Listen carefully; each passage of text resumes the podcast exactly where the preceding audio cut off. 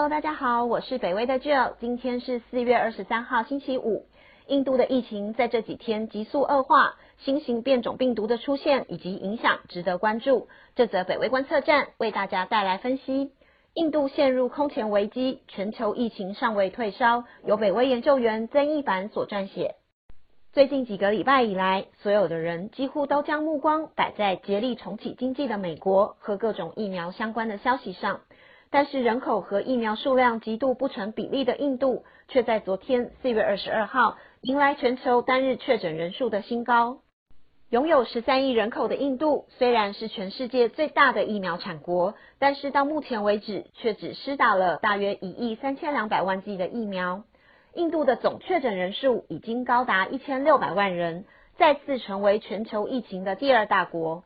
更在过去四天的时间之内，就出现了一百万名新的确诊病例。此外，若是看单日确诊人数，则更为惊人。印度在昨天的单日确诊人数达到超过三十万人，超越美国去年冬天的纪录，成为全球新高。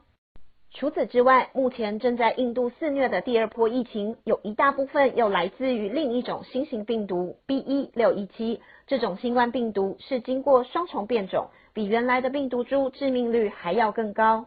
印度的专家表示，这个病毒株跟源自于英国的 B.1.1.7 相比，虽然传染性较低，但是却比较致命，并且可能会突破免疫抗体。过去几天以来，在印度的社群网站上充斥着一则又一则绝望的求救讯息。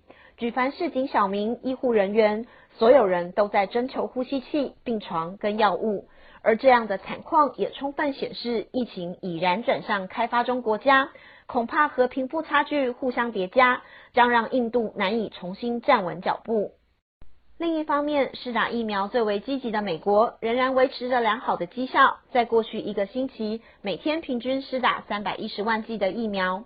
美国总统拜登原本规划在上任的一百天之内要施打两亿剂疫苗，按照现在的步调，加上他在本周一四月十九号宣布开放施打资格给全国的成人，结果极可能会超出预期。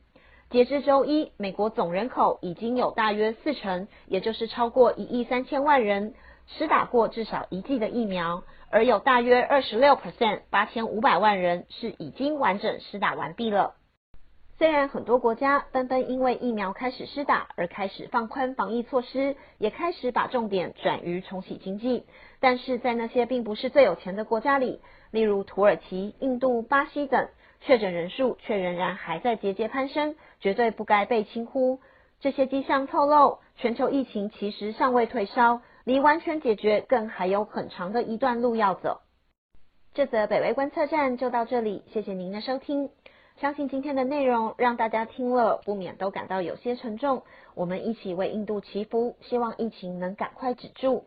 也请继续分享、订阅北威频道，掌握最新消息。谢谢，拜拜。